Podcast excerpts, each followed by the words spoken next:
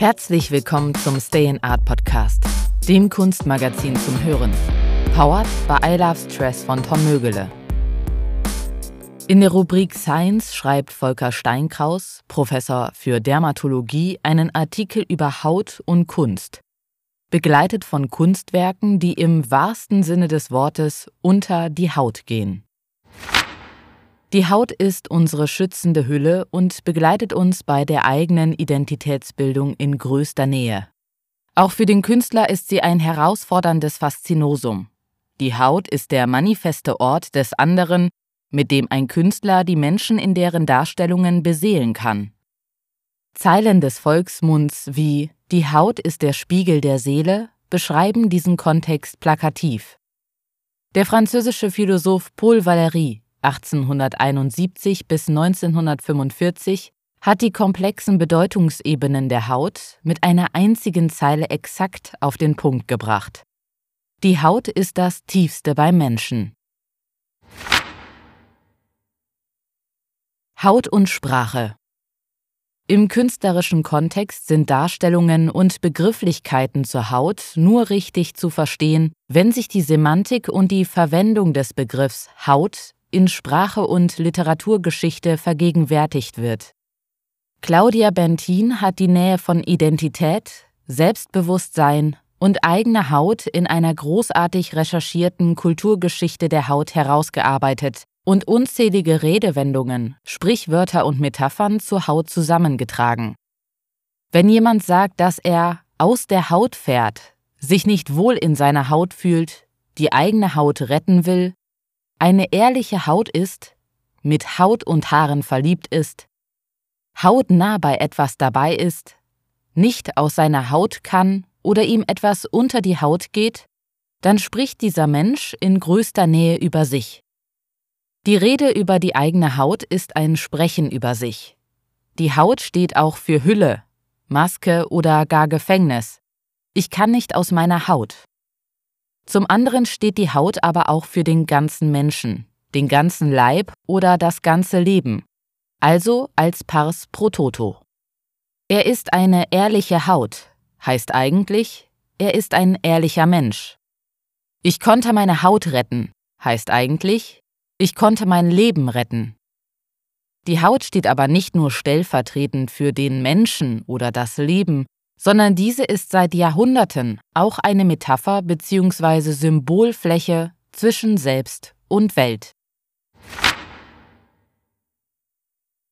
Mythologie Inspiriert von der griechischen Mythologie wurde die Häutung des Satyrs Marsyas, der Apoll im Flötenspiel herausgefordert hatte und dabei unterlag, wiederholt von Künstlern wie zum Beispiel Tizian 1488 bzw. 90 bis 1576 oder auch später von Guido Reni 1575 bis 1642 bildlich dargestellt.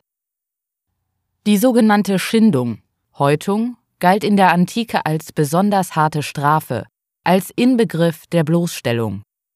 Im Falle des Marsyas war es die Strafe für seine Überheblichkeit gegenüber Apoll. Die Schindung wurde zum Symbol für den Verlust der Identität.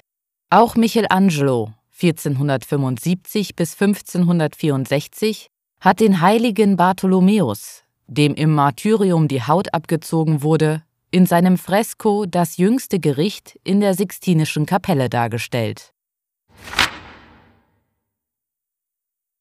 Renaissance im späten Mittelalter bzw. mit dem Beginn der Renaissance erhielt die Haut durch den Begriff Inkarnat eine wiederum neue, tragende Bedeutungsebene. Haut und Fleisch, alles das, was unter der Haut liegt, wurden als Einheit betrachtet und als materiell untrennbar verstanden. Das Inkarnat bezeichnet die vom Künstler gewählten Farbtöne, die für die Darstellung nackter menschlicher Körperpartien bzw. der Haut verwendet wurden. Karnatmaler zählten damals zu den am besten bezahlten Spezialisten.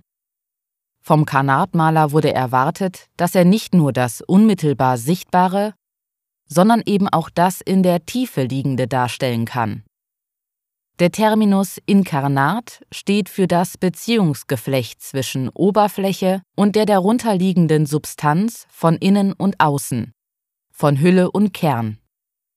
Der Künstler der Renaissance wird damit zu einem Schöpfer, der mit Gottes Kraft die Darstellungen von Personen in religiösen und mythologischen Kontexten belebt, indem er aus bloßer Hautfarbe beseeltes Fleisch schafft. Tizian galt als Meister der Karnatmalerei und erhielt den Beinamen Spirito della Carne.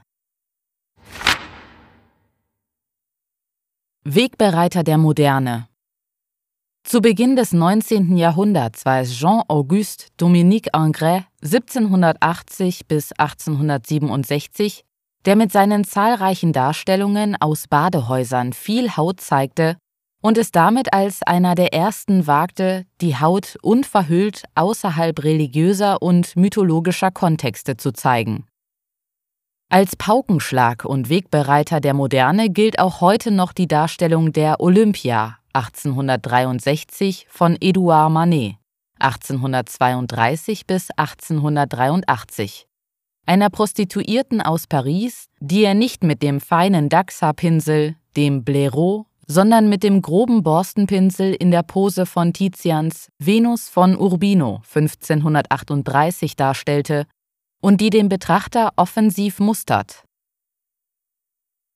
Auch der Ursprung der Welt von Gustave Courbet 1866, mit der über viele Jahre nur hinter verschlossenen Türen gezeigten unverhüllten Darstellung der Vulva, brach mit allem bis dato Gezeigten Während in der Vormoderne die Haut noch als eine strukturell unüberschreitbare Grenze vor dem unsichtbaren, geheimnisvollen Inneren galt und künstlerische Darstellungen der Haut oft nur im Kontext der Inkarnation des christlichen Glaubens gewertet werden konnten, waren es Künstler wie Ingres zu Beginn oder Manet und Courbet gegen Mitte des 19. Jahrhunderts, die unverblümt einen Wandel der Körperwahrnehmung einleiteten.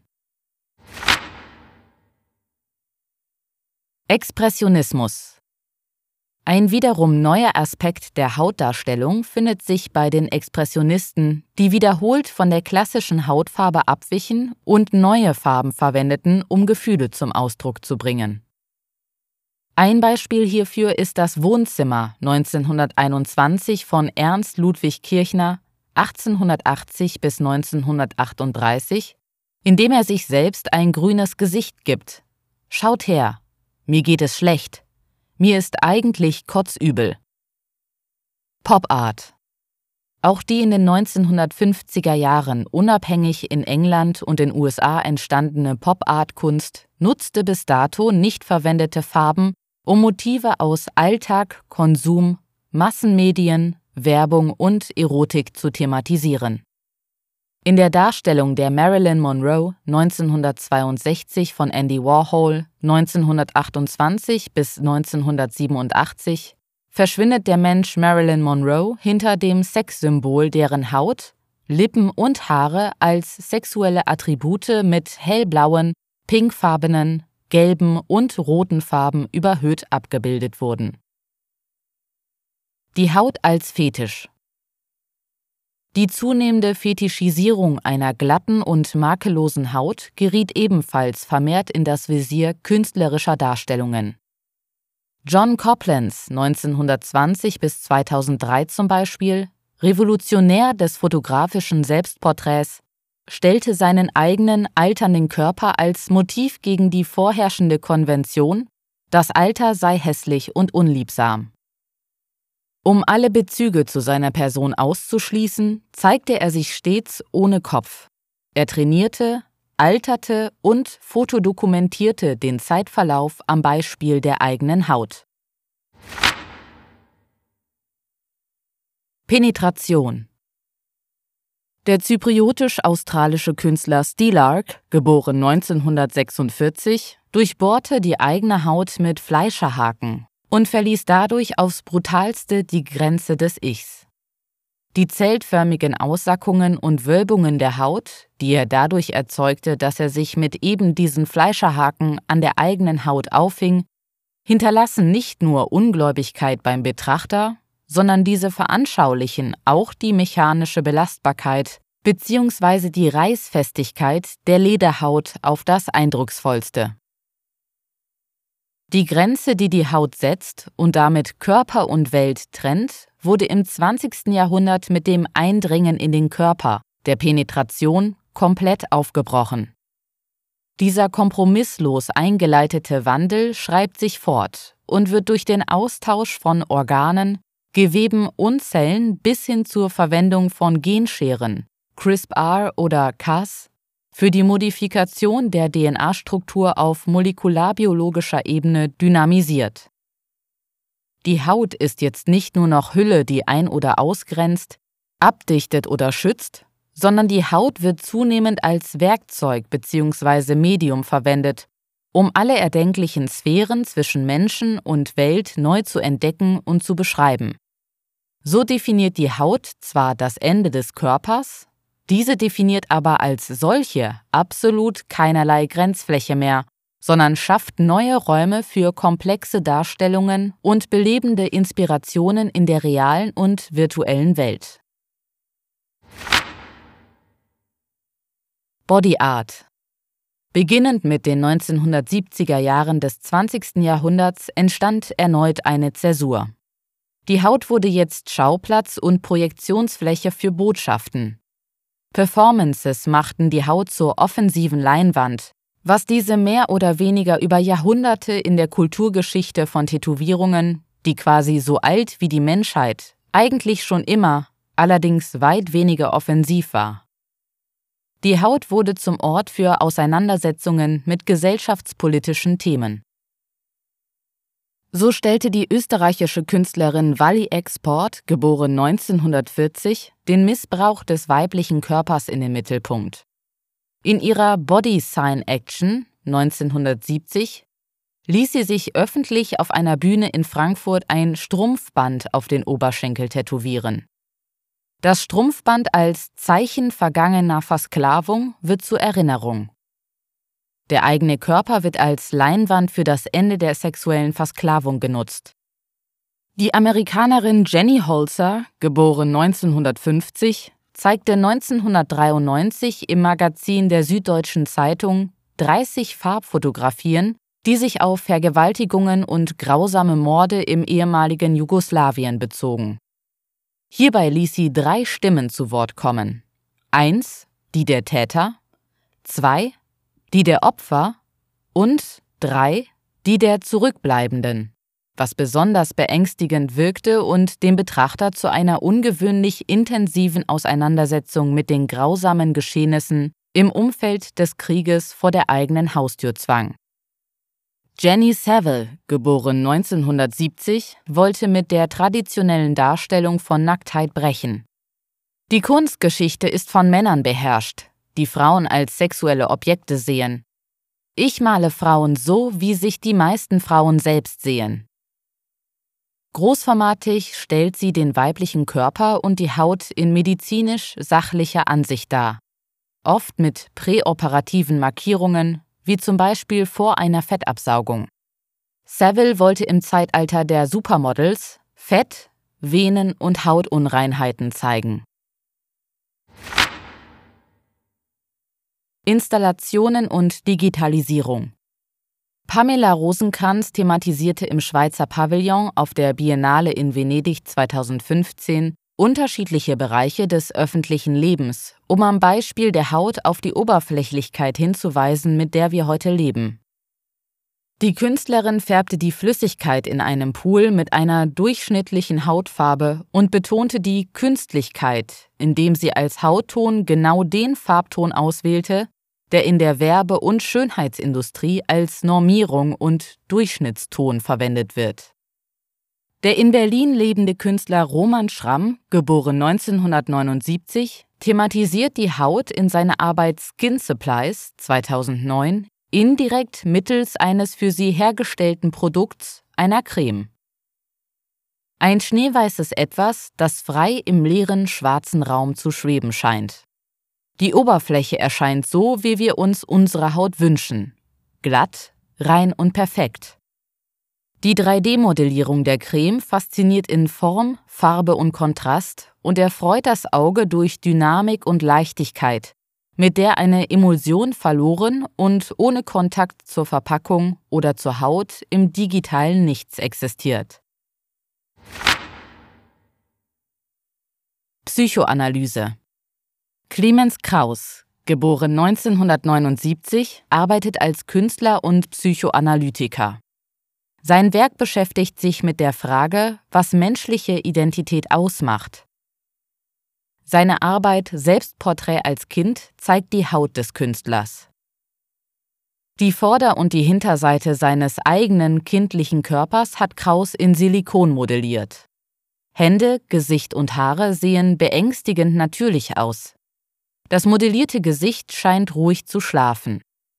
Leblos liegt die Haut, die der Künstler, nun da er erwachsen ist, abgelegt hat, am Boden und verweist auf die Vulnerabilität und Vergänglichkeit vorausgegangener Lebensabschnitte. Visionär haben uns Aziz und Kascha bereits 1994 in eine beängstigende zukünftige Welt geführt. Mit Darstellungen des Menschen, bei denen alle Hautöffnungen verschlossen sind, mit denen wir wahrnehmen und kommunizieren, gelangen wir in ein Reich der Dystopie.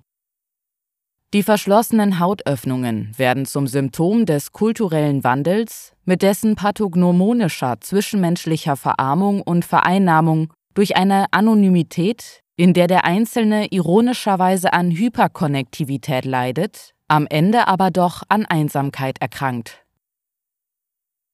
Von der Renaissance bis heute bilden künstlerische Darstellungen der Haut den Zeitgeist in beeindruckender Vielfalt und Kreativität ab. Die Haut ist hierbei nicht nur ein Organ, sondern diese wird als Medium oder auch als Metapher herangezogen, um den Menschen zu beseelen und die komplexen Beziehungen zwischen dem Selbst und der Welt zu thematisieren. Das Stayinart Bookesin ist im Handel erhältlich oder unter www.stayinart.com bestellbar. Wenn ihr es regelmäßig hören möchtet, abonniert unseren Podcast, der mit freundlicher Unterstützung von I Love Stress von Tom Mögele kostenlos zur Verfügung gestellt werden kann. Danke, dass ihr hautnah dabei wart und bis zum nächsten Mal. Das war der Stay in Art Podcast, das Kunstmagazin zum Hören, der mit freundlicher Unterstützung von I Love Stress von Tom Mögele kostenlos zur Verfügung gestellt werden kann.